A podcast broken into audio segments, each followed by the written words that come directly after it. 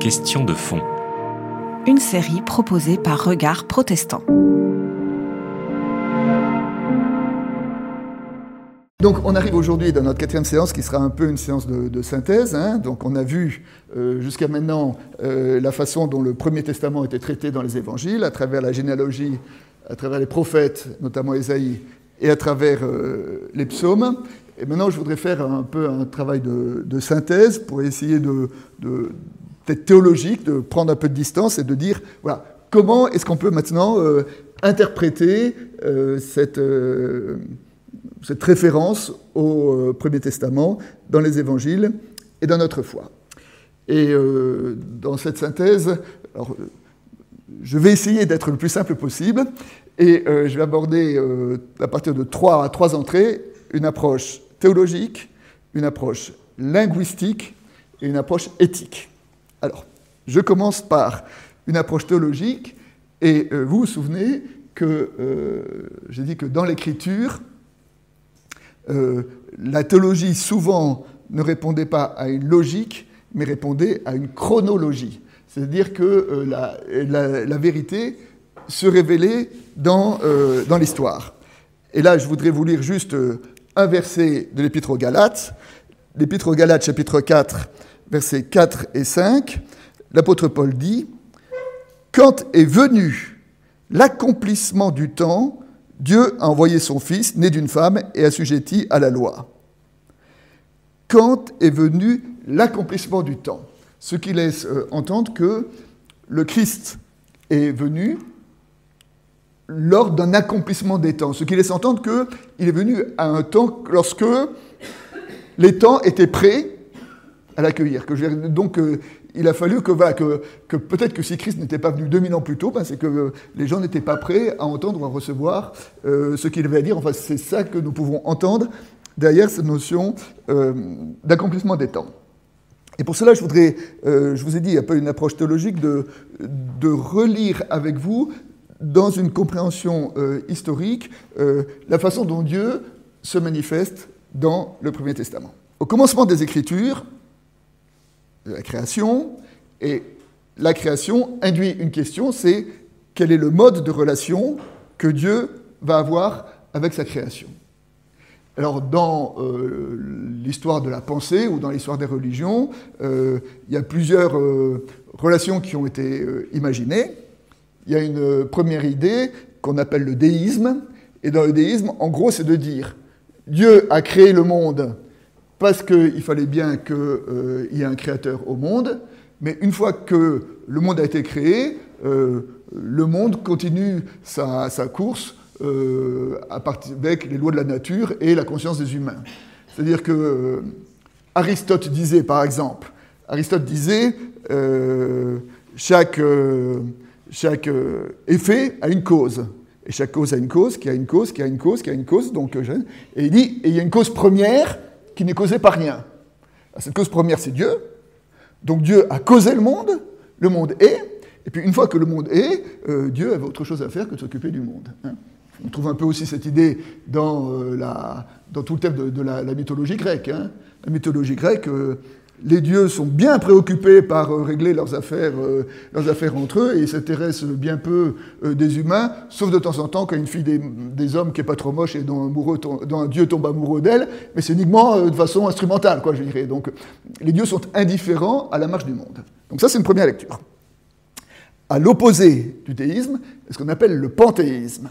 Le panthéisme, c'est l'idée que tout ce qui arrive porte le doigt de Dieu. Dieu est à l'auteur de toutes choses. Hein. Et euh, à la limite, dans le panthéisme, Dieu se confond avec la nature, puisque Dieu, c'est tout ce qui arrive. et Dieu est à l'origine, tout ce qui arrive. Et euh, entre le déisme et le panthéisme, euh, la Bible évoque un troisième mode de relation entre Dieu et, le monde, qui est cette mode est évoqué par le terme d'alliance. Dieu fait alliance avec l'humain.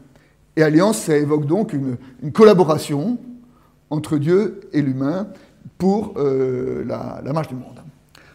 Dans la Bible, nous trouvons trois grandes alliances.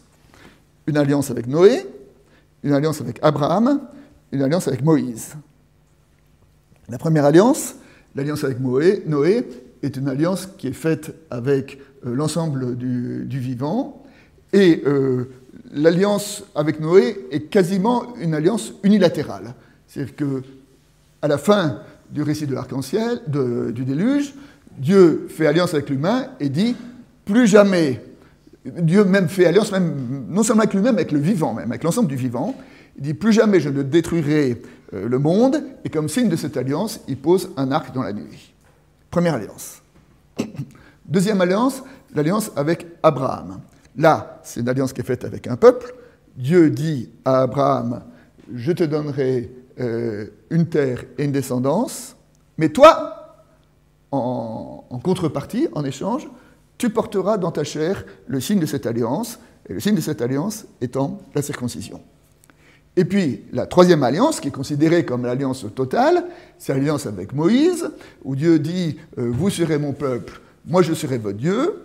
Et en échange de cette alliance, Dieu donne sa loi et le peuple doit appliquer toute la Torah. Et on sait qu'il n'y a pas trop de toute une vie pour vivre euh, la Torah.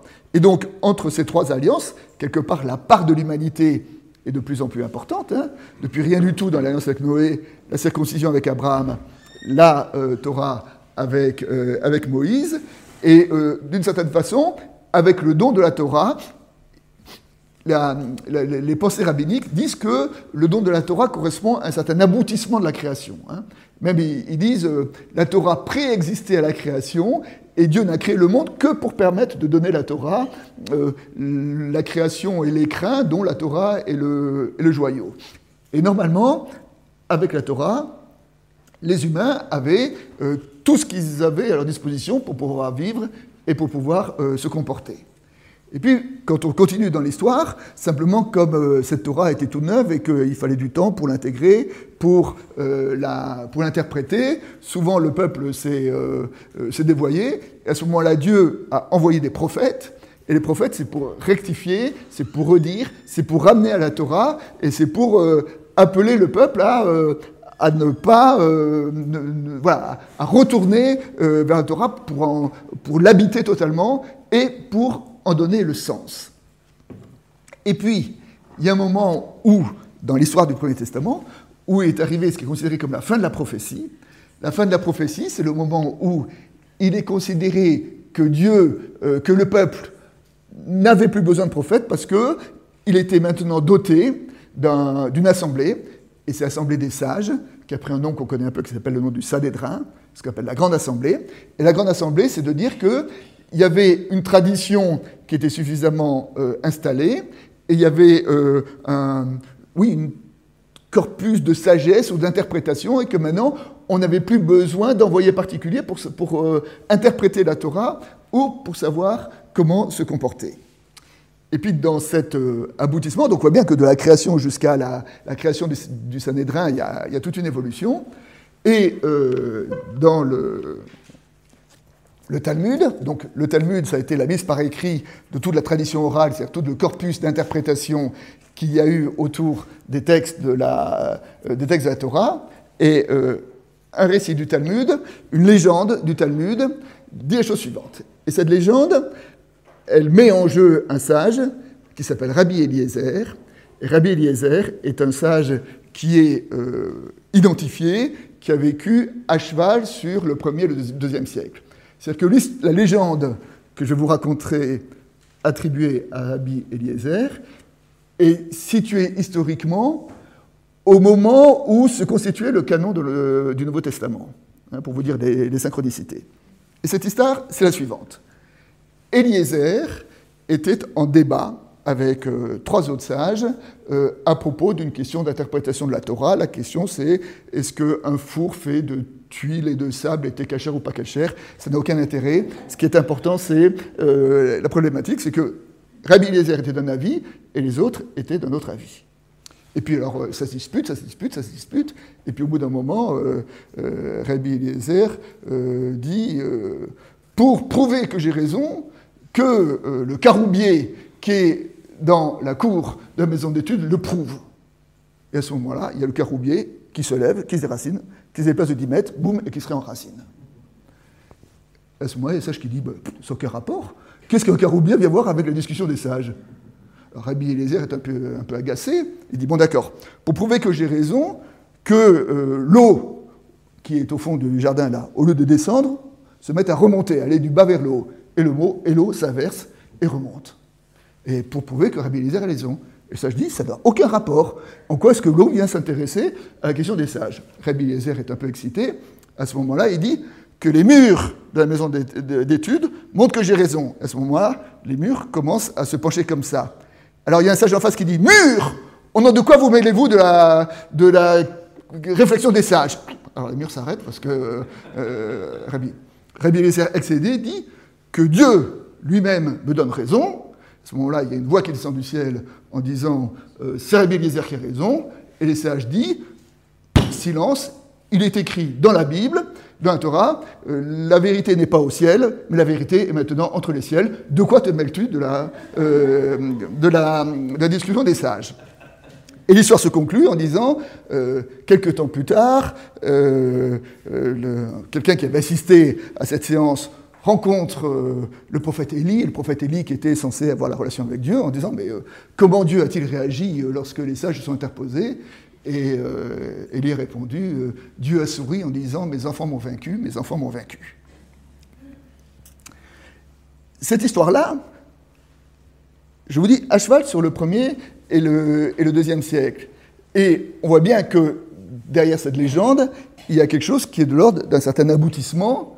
Et comment ne pas mettre cette légende en lien avec euh, le verset qui dit euh, Au commencement était la parole, la parole a été faite chair, la parole a planté sa tente au milieu de vous. Hein.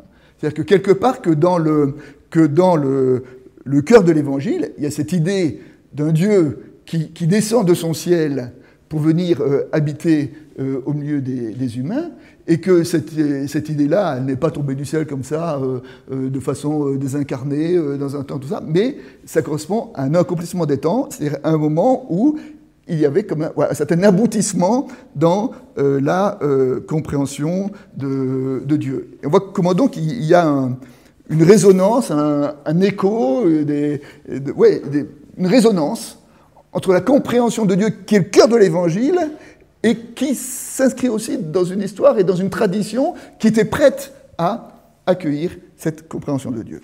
Hein, donc, premièrement, approche théologique dans la façon dont Dieu vient euh, habiter euh, au milieu des humains. Deuxième approche, une approche linguistique. Alors la linguistique, euh, donc c'est l'étude d'une langue, mais surtout c'est l'étude d'une langue en ce que une langue induit un mode de pensée. Je veux dire qu'on ne pense pas pareil en français, en chinois et en arabe. Parce que pour penser on n'a rien d'autre à notre disposition que la langue, et la structure de la langue elle-même induit une façon euh, d'appréhender les grands concepts comme euh, la vérité, Dieu, euh, la foi, l'amour, que ces, concepts-là eh ben, diffèrent selon la façon dont ils sont nommés et, devant, et la façon dont on les nomme induit la façon dont on, dont on les comprend. Je vais essayer de m'expliquer un peu plus clairement. En gros, pour faire alors, une opposition un peu dans la caricature entre le grec et l'hébreu. Le grec est une langue qui euh, est à la base de la rationalité et de la logique et de la science. Je veux dire, euh, Aristote a construit euh, les, modes de, de, pensée et à partir de la langue grecque, et il a posé un certain nombre de principes. Et un des principes de base de la logique aristotélicienne, par exemple, c'est le principe de non-contradiction. Le principe de non-contradiction, c'est que si A est différent de B, si A est juste, B est faux. Hein? C'est-à-dire que c'est voilà, la, logique logique mathématique, je dirais. Hein et le grec a été, voilà, et, et, c'est pas un hasard si c'est euh, voilà, dans une civilisation qui a été façonnée par le grec qui a euh, développé euh, la science. Voilà, donc ça, en face, alors donc la grecque est une langue précise et qui joue sur la séparation, la distinction. L'hébreu, c'est exactement l'inverse. L'hébreu est une langue dans laquelle, qui, est, assez fascinante parce que est une langue dans laquelle euh, les mots. Alors, la, plupart des mots ont une racine de trois lettres, Et donc le, nombre de mots disponibles de, composition de trois lettres n'est pas, pas, infini. Et en plus, en hébreu, il y a de nombreuses énantiosémies. Alors qu'est-ce qu'une une énantiosémie Énantiosémie. Énantiosémie, ça veut dire c'est un mot qui veut dire quelque chose et son contraire. En France, par exemple, en français, vous avez le mot hôte. Hein. le mot hôte, c'est à la fois celui qui reçoit et celui qui est reçu. Hein. Ça veut dire que dans l'acte d'hospitalité, parfois, euh, entre celui qui reçoit et celui qui est reçu, euh, il, peut y avoir des va-et-vient, tout ça. Bon, le verbe le plus connu, le verbe louer. Hein. Le, bailleur loue un appartement, le locataire loue un appartement. Donc le verbe louer veut dire les autres. Et, en hébreu, euh, il y a des énantiosémies. alors, L'autre jour, dans la, euh, dans méditation, euh, André a attiré notre attention sur, euh, à propos de Tamar, souvenez, hein, que le mot Kodesh, Kadesh, Kadosh, hein, c'est qui s'écrit pareil en hébreu, et, et, qui veut dire sainteté et prostitution. Sainteté, c'est le même mot qui peut être traduit par sainteté ou par prostitution. On ne le prononce pas pareil, mais on l'écrit de la même façon. Hein. Le mot précède en hébreu qui veut dire la grâce, la bonté, de temps en temps, ça peut vouloir dire le crime et l'infamie. Le même mot.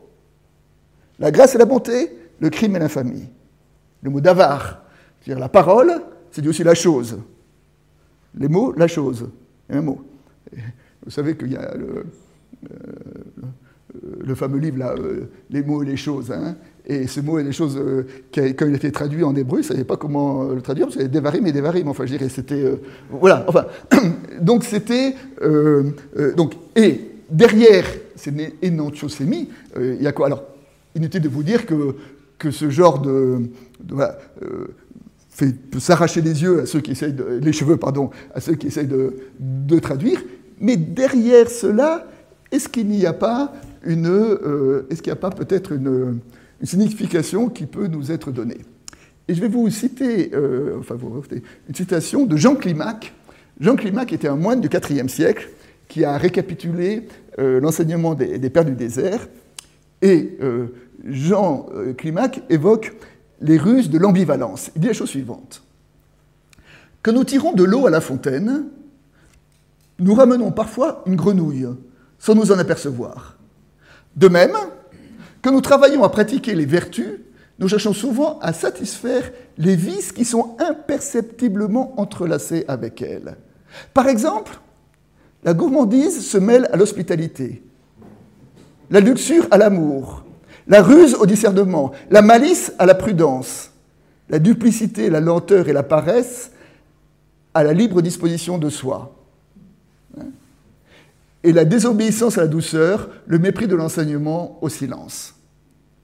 Ça veut dire que euh, parfois, euh, voilà, on est très fier de pratiquer l'hospitalité, mais est-ce que nous ne pratiquons pas la gourmandise euh, avec l'hospitalité Le silence peut être du mépris. Il y a des, donc, il y a des silences qui sont respectueux, il y a des silences qui sont dédaigneux. Enfin, je veux dire, on, voit bien que la, question donc est, est complexe et que, voilà, et que la vérité n'est pas toujours comme ceci ou toujours comme cela, mais c'est toujours une question de euh, discernement.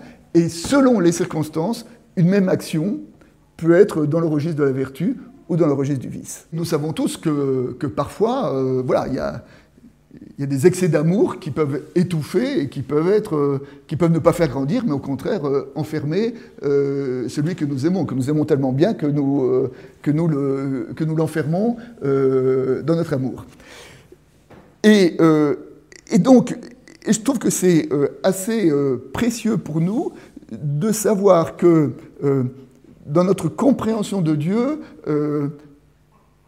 et je vous donnerai des exemples tout à l'heure dans le Nouveau Testament, parfois il y a des vérités qui, selon les cas, peuvent être des vérités ou des mensonges, selon les situations. Hein, je veux dire. Donc ça nous appelle au discernement, ça nous appelle à l'intelligence, ça nous appelle à ne pas rester enfermés dans une compréhension euh, dogmatique, mais euh, à, faire, euh, à faire preuve de, de, discernement. Donc, un processus Bon, premièrement, donc, la théologie, processus d'incarnation dans l'histoire.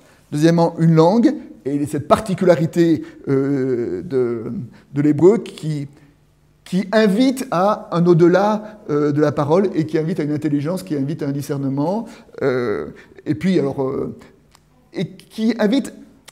Derrière cela, il y a cette idée que, que la vérité n'est jamais figée et que la vérité est toujours en chemin, est toujours au-devant de, de nous-mêmes. Et ça se retrouve par exemple dans les critères euh, d'interprétation euh, des textes, euh, dans la pensée rabbinique, il y a cette idée que si Dieu est infini, et si si la parole, si l'écriture est parole de Dieu, c'est dire que l'écriture est infinie.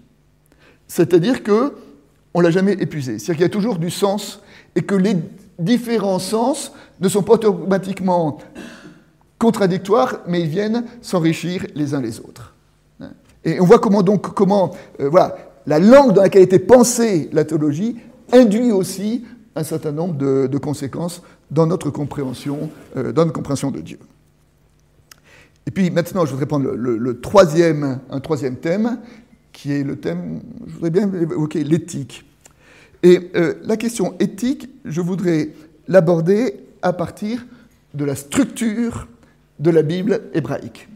Alors, euh, est-ce que vous avez remarqué que, euh, selon les Bibles, euh, l'ordre des livres de l'Ancien Testament n'est pas tout à fait le même hein Dans le canon, dans, le, pardon, dans la Tobe, l'ordre des livres est un peu différent que dans la Bible traditionnelle, c'est que la Tobe a repris l'ordre hébraïque.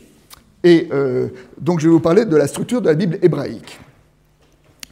La structure de est composée de trois parties. La première partie, c'est la Torah. Donc euh, les cinq premiers livres de la Bible, hein, euh, Genèse, Exode, Lévitique, Nombre, Deutéronome, qui sont aussi nos cinq premiers livres.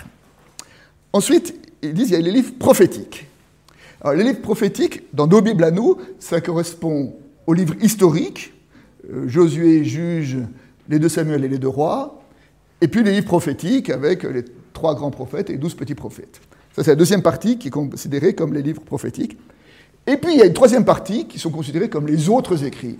Alors, les autres écrits, donc, euh, c'est euh, euh, des choses très, très diverses. Alors, d'abord, les des psaumes, et puis les proverbes, et puis des livres comme le livre de Job, le livre d'Esther, le livre de Ruth, le livre des Cantiques des Cantiques, voilà, qui sont considérés comme.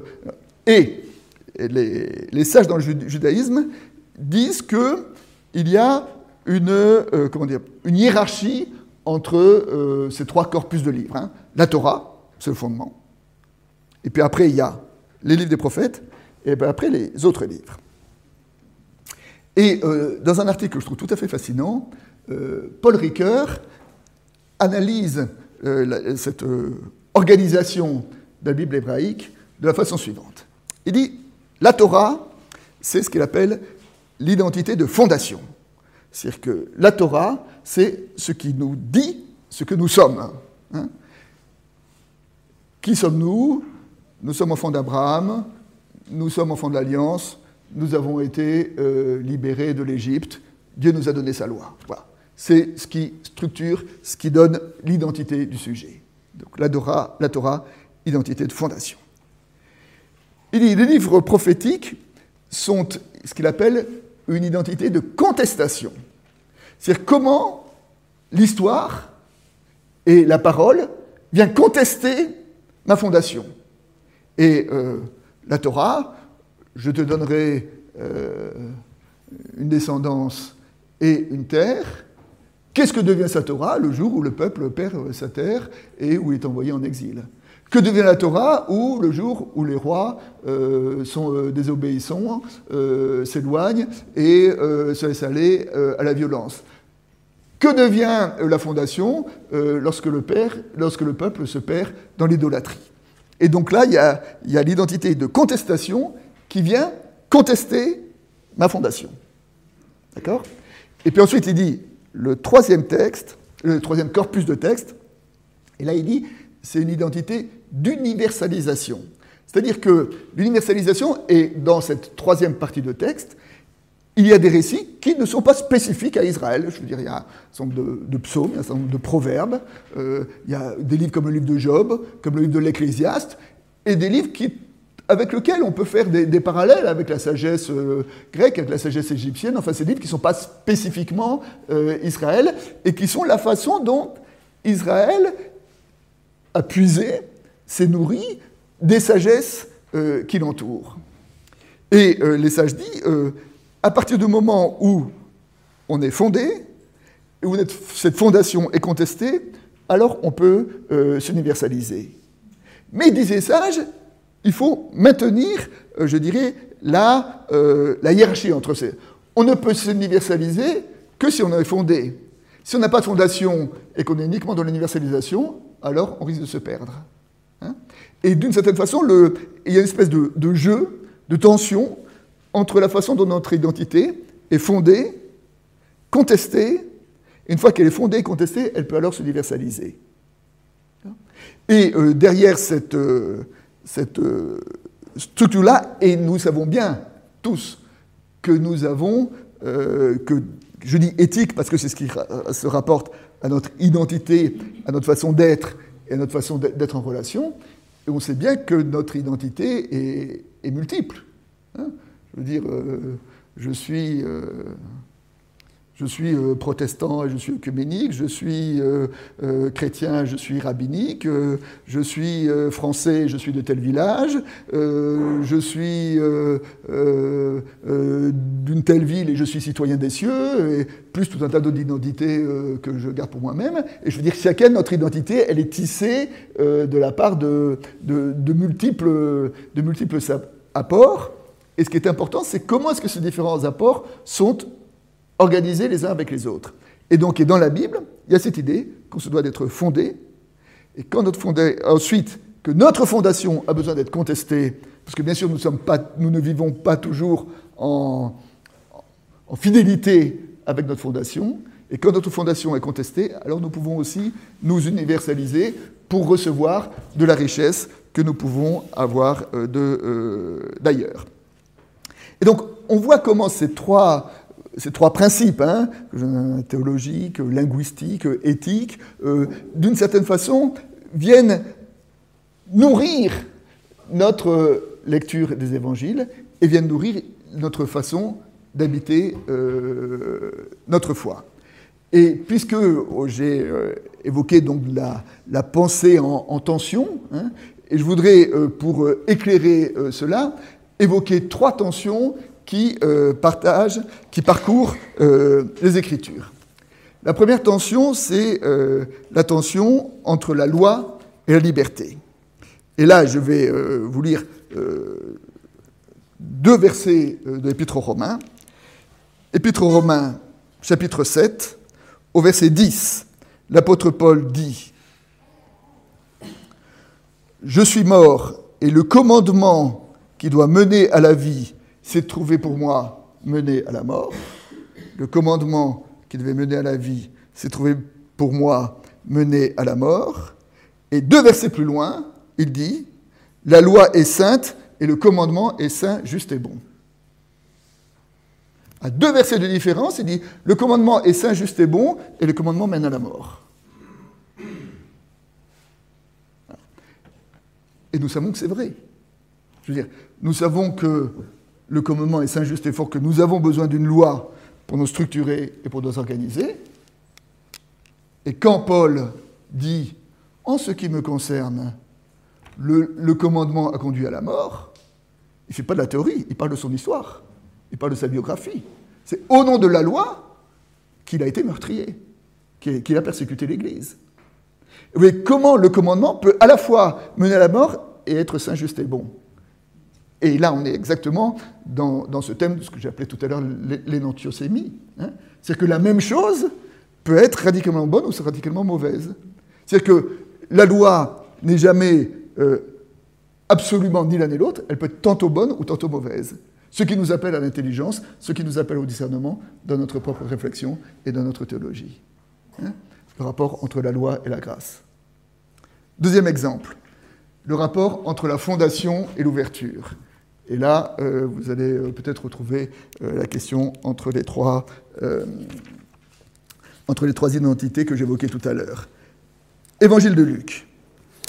Évangile de Luc, Au chapitre 9, le contexte, c'est Jésus, je l'évoquais hier, annonce la passion, et après son annonce de la passion, les disciples, qui font preuve d'une intelligence formidable, se disputent pour savoir qui est le plus grand entre eux.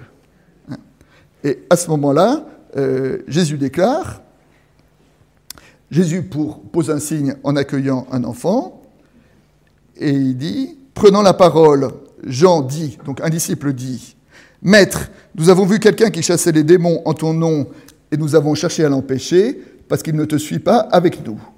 Et Jésus répondit, ne l'empêchez pas, celui qui n'est pas contre vous est pour vous. Ne l'empêchez pas. Des gens, euh, voilà, ils disent, euh, il y en a un qui chasse les démons euh, sans avoir le bon tampon, faire partie de la bonne église et tout ça. Et Jésus dit, ne l'empêchez pas.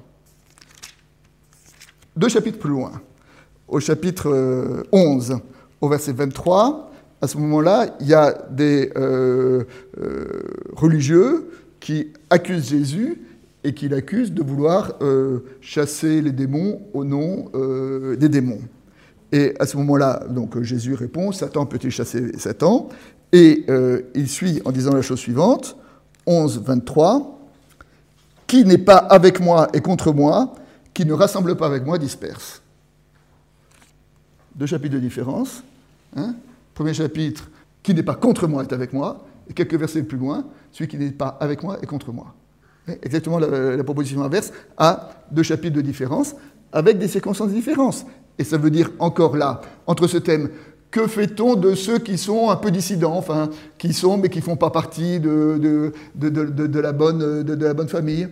Et il dit, ben, de temps en temps, Jésus dit, laissez-les, de temps en temps, Jésus dit, ils sont contre moi. Et là encore, donc, euh, cette, euh, cette, notion euh, du rapport à l'autre différent, tout ça, est selon les circonstances, tantôt bien, tantôt, tantôt mauvais, et cela appelle au discernement. Troisième tension, la tension entre le jugement et le pardon. Le même corpus, premier épître aux Corinthiens. Premier épître aux Corinthiens, chapitre 6, verset 9. Paul déclare Ne savez-vous pas que les injustes n'hériteront pas du royaume de Dieu? Ne vous y trompez pas. Ni les débauchés, ni les idolâtres, ni les adultères, ni les efféminés, ni les pédérastes, ni les voleurs, ni les accapareurs, ni les ivrognes, ni les calomniateurs, ni les filous n'hériteront le royaume de Dieu. Hein. Quelques versets plus loin, quelques chapitres plus loin, 1 euh, Corinthiens 15, le grand chapitre sur la résurrection. Et le grand, chapitre sur la résurrection se termine par le verset euh, Quand toutes choses auront été soumises, alors Dieu lui-même sera soumis à lui à qui tout était soumis, pour que Dieu soit tout en tous. D'un côté, euh, nous serons tous jugés, tous les idolâtres. D'autre côté, à la fin des temps, Dieu sera tout en tous et il y aura une sorte de récapitulation. Qu'est-ce que ça veut dire? Ça veut dire que les deux sont vrais et que la Bible annonce à la fois le jugement de Dieu et euh, le pardon de Dieu. Et que, euh, alors comment ces deux peuvent tenir ensemble? Eh ben, Peut-être les deux sont vrais. Et j'aurais là aussi envie de dire euh, que cela dépend des temps, ça dépend des circonstances, ça dépend des, des personnes. Et volontiers, à celui qui aurait tendance à vivre ce qu'on appelle la grâce à bon marché en disant puisque Dieu fait grâce, puisque Dieu pardonne, cool, tranquille, je peux vivre comme je veux, à ce moment de lui dire, ne sais-tu pas que euh, les idolâtres n'hériteront pas le royaume de Dieu? Qu'as-tu fait de ton talent? nous dit la, parabole des, talents. Il leur à sa vocation.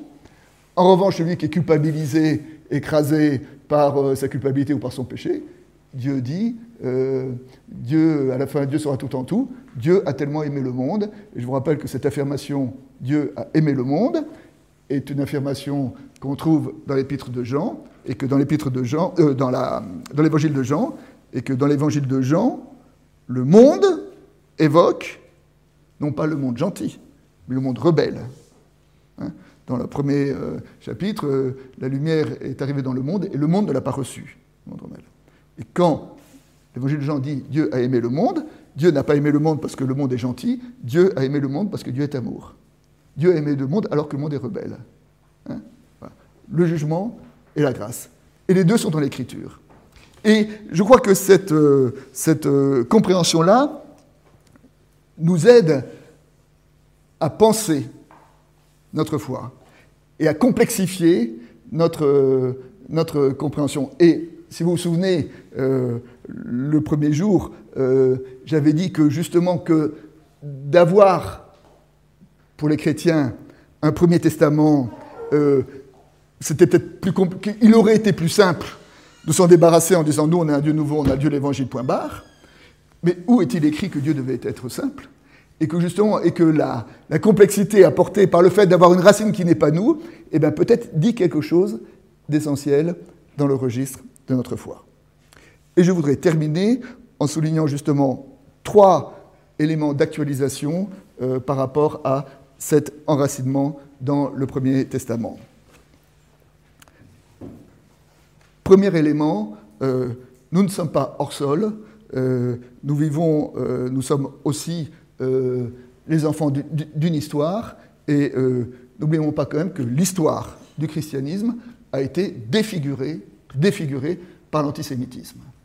Hein, et que, par l'antisémitisme. Hein, et que je dis que, de temps en temps, j'avais écrit à un moment que nous avons la théologie de nos insomnies, et que moi, une de mes insomnies, c'est comment se fait-il que euh, ce fut le pays dans lequel est née la réforme qui a été euh, le pays euh, qui a mis en œuvre la Shoah. Hein. Qu'est-ce que ça veut dire par rapport à ma propre tradition et comment est-ce que ça interroge ma, propre, ma propre théologie? Je ne vais pas faire ici, ce n'est pas le lieu, une, une histoire où on essaie de, comprendre euh, la raison, mais en tout cas, on peut entendre qu'il euh, y a au moins euh, une, une, carence, une non-appréhension de ce qu'est notre racine. c'est, Siboni disait l'origine de la haine et la haine de l'origine. Donc, est-ce que dans l'antisémitisme, il n'y a pas quelque chose qui. la haine de ce qui nous fonde? Eh bien, peut-être que face à cela, la pleine reconnaissance de, euh, de, nos racines devrait au minimum, mais nous, interdire radicalement euh, toute, euh, pensée qui prête, voilà, qui, prête et qui peut conduire à l'antisémitisme. Deuxième point d'actualisation, aujourd'hui, un des défis posés aux religions, que l'actualité, que notre monde pose à la religion, c'est qu'on sait que aujourd'hui les religions sont aussi défigurées par leurs extrémismes, par leur fondamentalisme et par leur rapport à la violence. Hein. on sait qu'aujourd'hui, malheureusement, il y a des mouvements religieux euh, qui conduisent à la violence. Alors, euh, la violence euh, terrorise dans certains cas, mais on peut se demander, ne parlons pas des autres, mais parlons de nous-mêmes. je veux dire, au sein du protestantisme, il y a quand même des gens qui fondent théologiquement euh, le fait d'être climato-sceptique, hein, en disant euh, ne nous préoccupons pas euh, de la création, de l'écologie, de, la survie de notre terre, puisque Dieu a promis qu'il ne détruirait plus la terre à la fin du texte du, récit du, déluge. Conclusion, Dieu sauvera le monde, nous pouvons consommer autant de pétrole qu'on veut, il n'y a pas de souci. Et ça, c'est dans notre tradition spirituelle que cette idée-là s'est développée. Et peut-être que cette, cette dérive-là est autrement mortifère que, que d'autres dérives euh, que nous repérons dans, euh, dans, les, euh, dans les autres religions. Et que là aussi, donc, nous devons automatiquement, dans notre propre compréhension, je dirais, savoir comment nous pouvons critiquer notre propre compréhension et quel, quel barreau nous mettons pour enfermer nos monstres? Toutes les religions généraient des monstres. Et conclusion, une façon d'analyser une, euh, une, religion, c'est euh, quels empêchements il pose par rapport à ses propres monstres. Et il me semble que si nous savons garder notre enracinement dans une racine qui n'est pas nous, et dans cette racine qui nous conduit, qui nous oblige au dialogue, à la complexité, à l'ouverture dans le rapport au texte, si nous savons maintenir ça réel, alors nous maintiendrons nos propres monstres bien, bien attachés. Et troisième actualité, aujourd'hui aussi, une des questions de notre temps, ben, c'est la question de, de l'interreligieux, c'est la raison de, la rencontre et euh, du dialogue euh, avec, avec l'autre.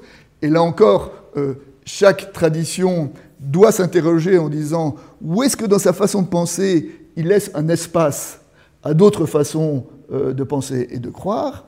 Et là encore, un des privilèges du christianisme, c'est que le fait d'avoir une racine qui n'est pas lui, hein, le fait d'être porté par une racine qui est à la fois nous et pas nous, qui est différente, eh ben, là aussi, ça peut créer des ouvertures dans lesquelles on peut accueillir euh, des parts de vérité dans d'autres façons euh, euh, de penser. Et donc, toutes ces, voilà, c'est des, petites pistes que je lance comme ça et qui évidemment mériteraient une session pour chacune d'entre elles, mais ça nous, ça attire notre attention sur l'importance pour nous d'avoir justement ce premier testament qui euh, précède euh, le nouveau et toute la, pertinence et, la richesse que ça peut apporter euh, à notre propre compréhension de la foi. C'était Question de fond. Une série de regards protestants.